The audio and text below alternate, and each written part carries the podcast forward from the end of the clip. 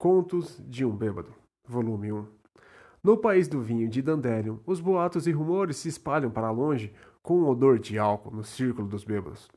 Os rumores exagerados sempre se espalham demais, como os absurdos de um bêbado.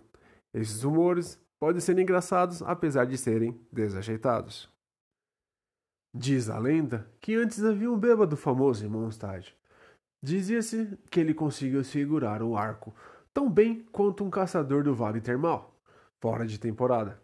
E ainda assim, ele bebia até ficar bêbado, e toda vez que bebia, ele não se mexia nenhum centímetro até a taverna. Que nenhuma única mora fosse deixada em sua bolsa de moedas, e nenhuma única gota de vinho permaneceu em sua taça. Certa noite, depois de beber alegremente, quando o bêbado estava cambaleando para casa tonto e já com a visão diminuída, acabou entrando na Floresta dos Lobos. Hoje, é claro, que no Reino dos Lobos é presidido pelo grande Rei Lobo do Norte, e a atmosfera sinistra que emana do interior da floresta é suficiente para impedir que a maioria dos visitantes sensatos se aproximem da área. De acordo com os caçadores mais idosos, o Rei Lobo reuniu ali os espíritos dos lobos para impedir que os forasteiros invadissem o território onde não são bem-vindos.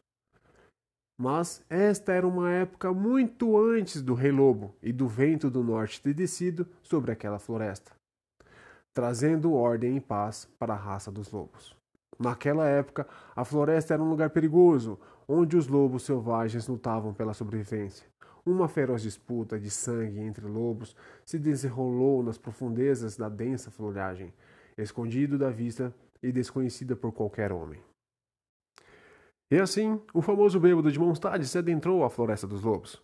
Cercado pelas sombras obscuras da floresta, o bêbado foi cambaleando e andando por entre as ervilhaças e os ramos de árvores incômodos. Rapidamente, um par de olhos verdes reluzentes fixaram sobre ele, e era um lobo solitário, que o seguia o bêbado sorrateiramente e murmurava interiormente: Estranho, estranho.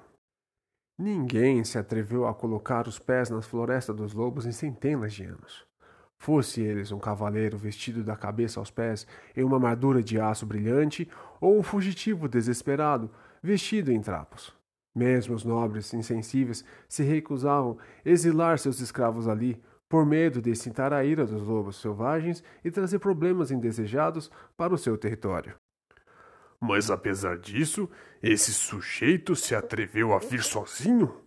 Isso é realmente estranho, murmurou o lobo solitário, enquanto seguia de perto o bêbado se esforçando para suportar o seu forte odor de álcool.